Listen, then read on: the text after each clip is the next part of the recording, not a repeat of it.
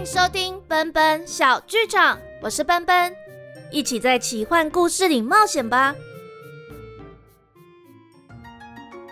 Hello，大家好，我是奔奔。最后，我还是决定先上端午节特辑，也就是蘑菇精和雪藏兔的华综业比赛。那在故事开始之前，要先跟大家说，奔奔小剧场今天满一周年喽！这段时间非常感谢大家的支持，还有来参加前几天直播的朋友。也谢谢你们出席活动，让我可以在直播的时候回答一些有趣的问题。那奔奔这里想要回馈各位听众，所以在简介里面有一份问卷，只要填写问卷，就有机会抽中奔奔准备的礼物哦。第一个礼物是奔奔小剧场改版 logo 的相关制作物，一直没有跟大家好好预告，奔奔小剧场也要换新 logo 了。新版 logo 的样子，这两天也会在 Facebook 粉丝专业和 Instagram 上面公开。也敬请期待。第二个奖品是一方海苔酱，这是来自屏东恒春六十多年的老店，他们的海苔酱真的非常的好吃。奔奔是拿他们的海苔酱拌饭，还有制作美味的蔬菜关东煮，我非常推荐这家的海苔酱哦。详细的奖品资讯我会陆续在脸书专业和 Instagram 上面公开，问卷的截止日期我也会延长到六月二号，欢迎大家来填问卷抽礼物。那这一集的特辑是有关于雪藏兔和蘑菇精的华粽叶比赛。在第三十四集《仲夏夜之梦》里面，奔奔是从渊羽的视角写的，所以有关于渊羽、宝盒还有魔法的事情，可以听之前的集数。但那一集完全听不到蘑菇精的声音，也不知道这场比赛到底是谁输谁赢。那如果从雪藏兔和蘑菇精的视角来看，端午节那天到底发生什么事了呢？为什么会有这场华综业比赛？那为什么狮鹫和矮人伊图尔会当评审，还把月蓝宝石和月红晶石当奖品呢？而比赛的最后又是谁赢了呢？让我们回到端午节前几天的时间线，一起听今天的特辑吧。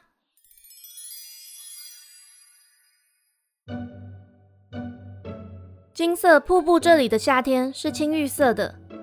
太阳热烘烘的烤着草地和五颜六色的蘑菇，但在四十几年前，魔法师把寒霜之心放入青川里，所以河水变得冰凉，河岸附近的草地还特别凉爽。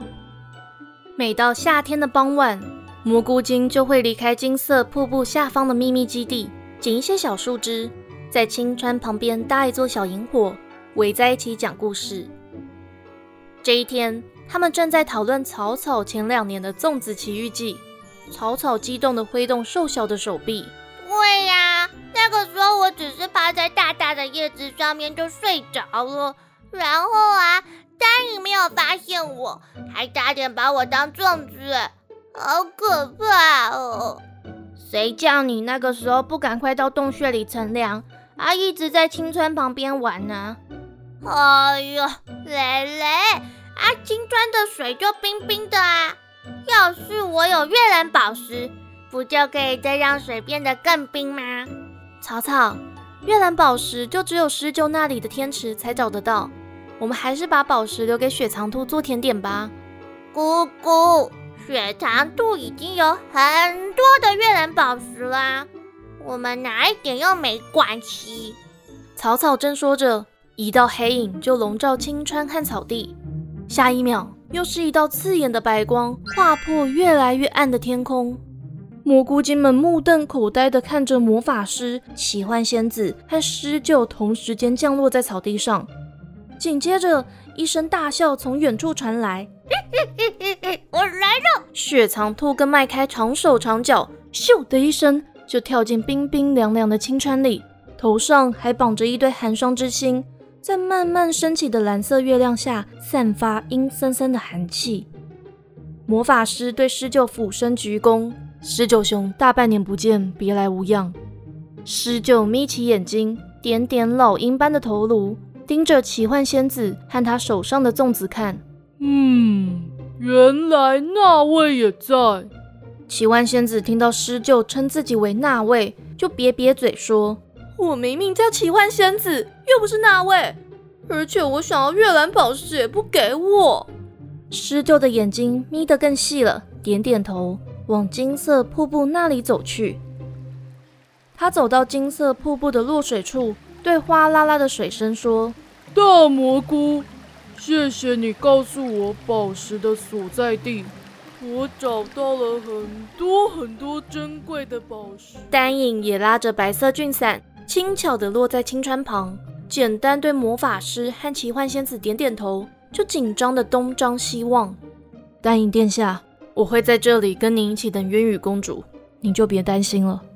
丹影听魔法师这么一说，稍微放松了一点。奇幻仙子走向他，举高手里的粽子。丹影王子，这是今年的粽子。草草在地面跳来跳去。今天是端午节吗？我也要吃粽子。魔法师又好气又好笑的说：“草草，后天才是端午节，等那天到了，我会再包一些枯叶粽子给你吃。”奇幻仙子从魔法师的话里猜到蘑菇精的意思，嗯，不然就来举办一场滑叶子比赛，赢得蘑菇精就可以吃我特制的粽子。奇幻仙子的话一说出，所有的蘑菇精都兴奋的蹦蹦跳跳，争着想要比赛，连雪藏兔都从青川爬上岸。我也要，我也要，我山顶上的美食家也要比赛。十九慢吞吞的走过来。兴味盎然的看着眼前的景象。哦，比赛吗？那我把月蓝宝石当成奖品好了。嗯，我也去跟矮人谈一谈，只要是滑得最快的那组，就可以同时拿到矮人的月红晶石和我们施救一组的月蓝宝石。魔法师拍拍手，大家等一下。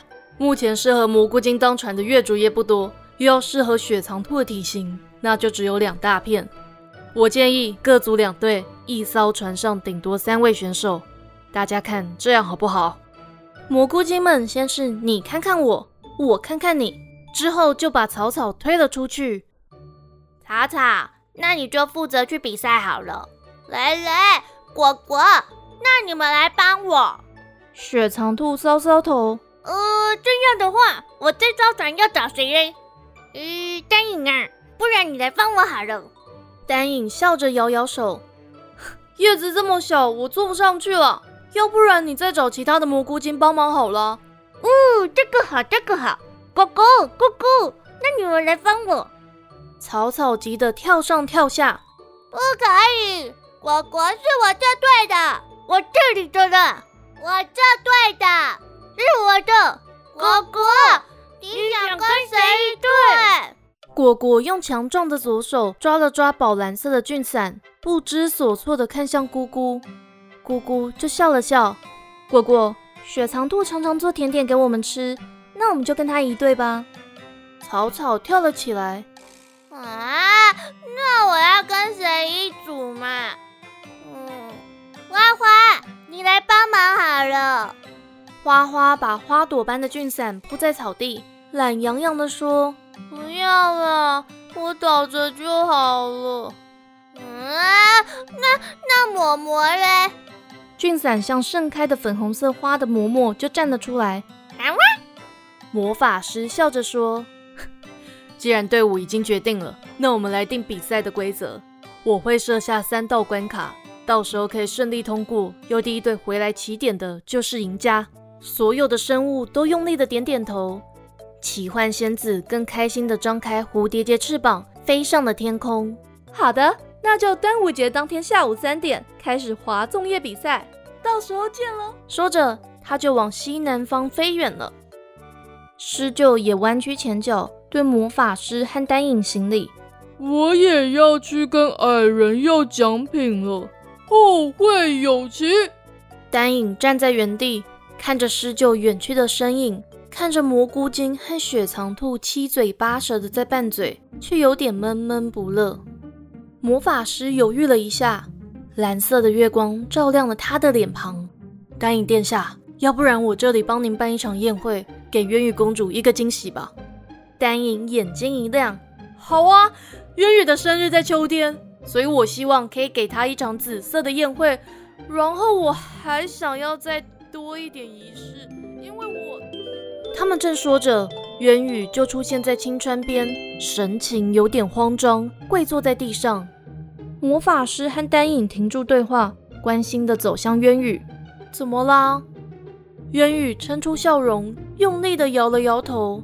雪藏兔就兴奋的跑向他：“咦，渊宇呀，我们后天啊，那个什么端什么五节的啊，要一起办划粽子比赛。”魔法师无奈的纠正他。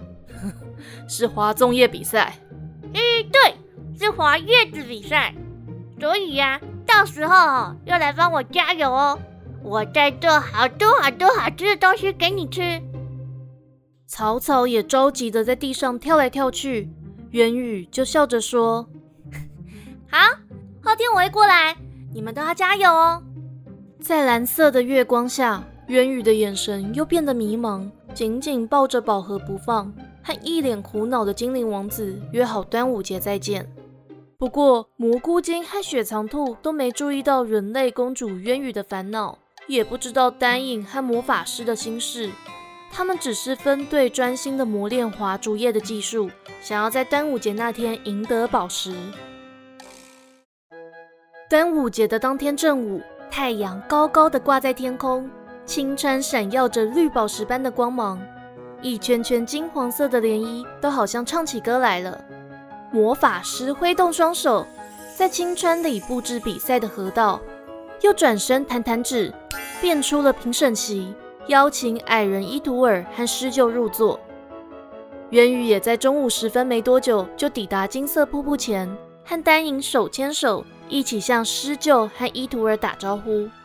雪藏兔忙着在全身绑满寒霜之心。果果一脸紧张地坐在地上，姑姑在一旁安慰他。草草、蕾蕾、嬷嬷凑在一起讨论要怎么滑才可以滑得更快。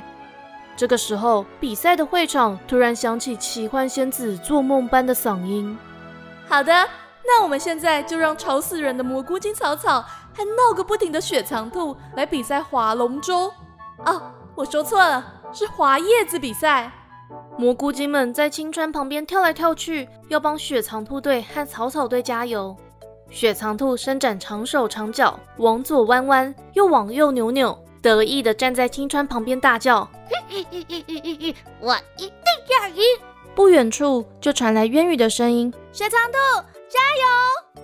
蘑菇鸡们听了，都转头看向渊羽，草草更是急得跳上跳下。渊羽，我呢？我呢？怎么不帮我加油啊？元宇笑了笑，虽然听不懂草草的话，却又大声的叫了一句：“草草也要加油！”草草这才满意的点点头，挥动瘦小的手臂：“哼，蕾蕾、嬷嬷，我们出发吧！”蕾蕾和嬷嬷就跟着草草一起跳上了竹叶船，而在另一边，雪藏兔还在唠唠叨叨：“哎，果果啊！”等一下哦，你那个左手要滑快一点。呃，姑姑，你就站在最后面，让你头上那个又松又软的东西吸很多很多的风，这样哦，我们才可以跑得很快。雪藏兔，我们又不是第一次划船。姑姑笑着推了一下果果的左手臂。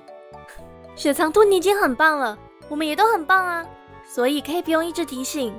哦，很好，很好，好，还是姑姑最棒的。等我们赢了，想吃什么甜点就做给你吃。走吧。他们一起上了大大的竹叶船。雪藏兔右手握紧船桨，果果把左手泡在冰冰凉凉的清川里。姑姑的俊伞都张开来了。而草草、蕾蕾和嬷嬷那队则一孤拿着一只船桨。大家都准备好了。在比赛的会场旁，奇幻仙子让位给魔法师。魔法师就举高了手，预备，点燃烟火，比赛就开始了。雪藏兔队现在遥遥领先，但草草队也不遑多让。大家看，果果的左手臂实在太强壮了，竹叶船跑得多快啊！草草听到广播，不甘示弱的大叫：“我们也可以！”他丢掉手上的船桨。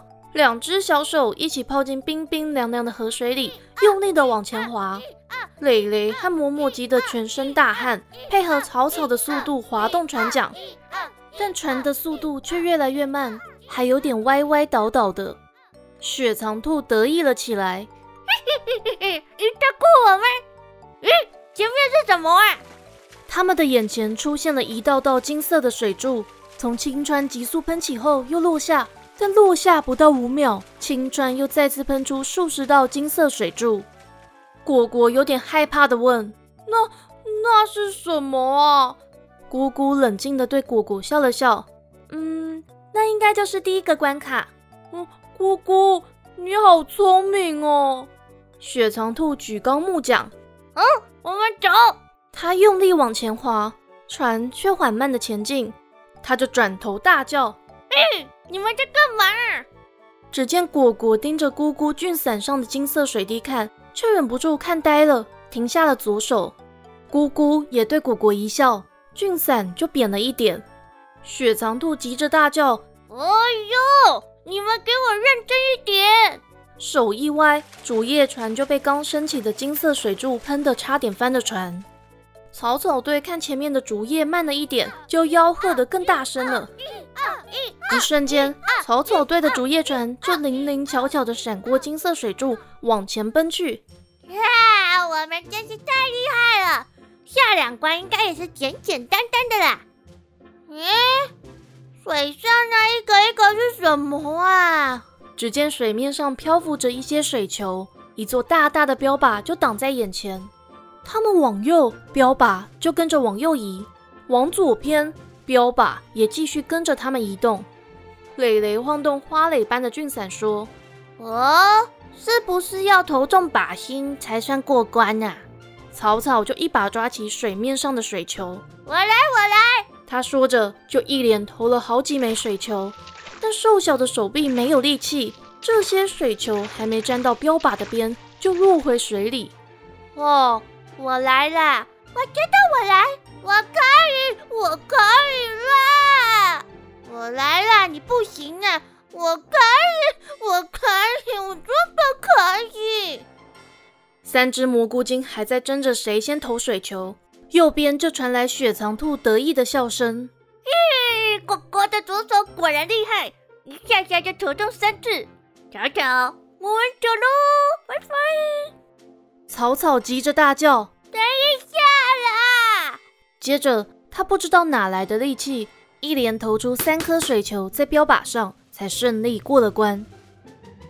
没过多久，他们就看到雪藏兔队都下了船，站在水面上，好像在忙碌什么。草草他们用力的划近一看，水面上浮现一排字：“搭一座漂亮的水上城堡。”就可以通过这个关卡回到起点。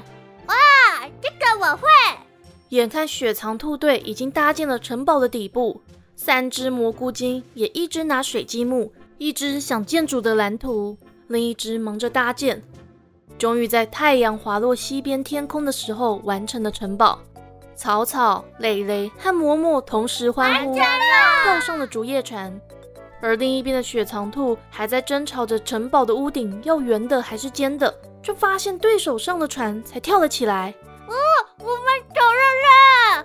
草草指挥队友们：“嗯，我们不会输的。”三对小手臂就用力的往前滑，而雪藏兔和果果也用力的划水，姑姑更是用尽了全力张大了菌伞。不一会儿，金色瀑布就出现在眼前。所有的蘑菇精还在河岸上跳来跳去，要迎接他们回来。两艘竹叶船就咻的一声一起往前进，几乎同时抵达了河岸。魔法师看向施救，施救看向伊图尔。这位矮人的智多星对他们点点头。魔法师就开口说：“赢的队伍是草草队。”草草兴奋地跳下船。十九和伊图尔各颁给草草一枚月蓝宝石和月红晶石，两颗大宝石压得草草快直不起腰。嬷嬷和蕾蕾赶快帮草草一起扛宝石到草地上。草草又蹦又跳的要去找丹影和渊羽，却只看到丹影失落的站在金色瀑布的前方，渊羽已经消失无踪了。而雪藏兔失落的直跺脚。呃，再一点点就可以吃好吃的粽子，差一点，差一点。奇幻仙子就飞到他的面前，哎，你不是山顶上的美食家吗？等一下有各种口味的粽子，再请你帮我看看哪个最好吃。哦哦哦，我去，我去。当蓝色的月亮出来的时候，青川边就升起了大萤火。奇幻仙子在大蒸笼里放了肉粽、豆沙粽、紫米粽，包了鸡腿和银月花的大粽子。还有吃了会一直说笑话的灰蓝蘑菇粽，竹叶的味道飘散在金色瀑布这里的世界。奇幻仙子开心的待在这里，带着她喜欢的人和生物们一起度过她喜欢的端午节。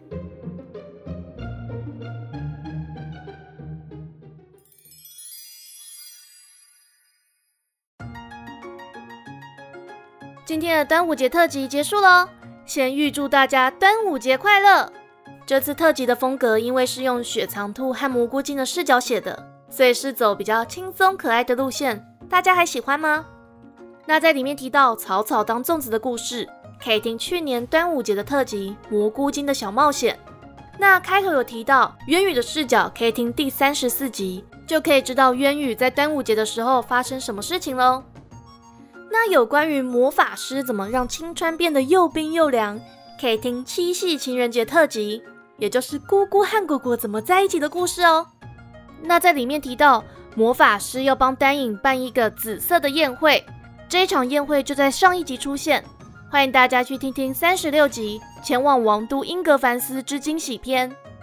那下个礼拜再让我们回到秋天的玄剑国，一起跟着渊羽去找找看莫伊吧。也跟大家说一下，我邀了一位神秘来宾，要制作一集特别节目，讲讲创作故事的一些想法还有灵感，还有回答问卷上面的问题。